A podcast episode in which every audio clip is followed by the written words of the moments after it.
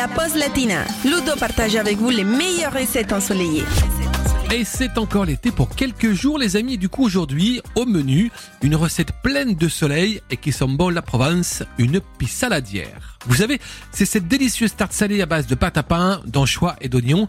Si ça vous dit, on y va tout de suite et on prépare ça pour environ 8 personnes. Et donc, il va nous falloir 300 grammes de pâte à pain, 10 gros oignons, 2 jolies gousses d'ail, 6 brins de thym frais, 12 filets d'anchois au sel, 20 petites olives noires, genre les petites olives noires de Nice, 10 centilitres d'huile d'olive, du sel et du poivre et on attaque tout de suite la préparation. Alors pour commencer, on va bien sûr éplucher les oignons et les émincer finement. Ensuite, dans une poêle, avec un petit filet d'huile d'olive, on va faire suer sans colorer les gousses d'ail coupées en deux et les brins de thym. On va ajouter les oignons et laisser mijoter à feu très doux en remuant régulièrement pour essayer de faire compoter les oignons. Ensuite, on va assaisonner avec du sel, du poivre, retirer les gousses d'ail et les brins de thym.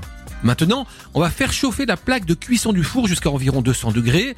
On va étaler finement la pâte à pain pour obtenir en fait un, disque de pâte hein, d'environ 30 cm de diamètre. On va déposer ce disque de pâte à pain sur la plaque de cuisson bien chaude et on va enfourner une dizaine de minutes avant de retirer du four. Ensuite, on va recouvrir la pâte, une fois cuite, avec les oignons compotés et répartir les anchois et les olives noires sur toute la surface avant d'enfourner à nouveau une quinzaine de minutes, cette fois-ci à 180 degrés. Et maintenant, on peut déguster la saladière tiède et bien se régaler.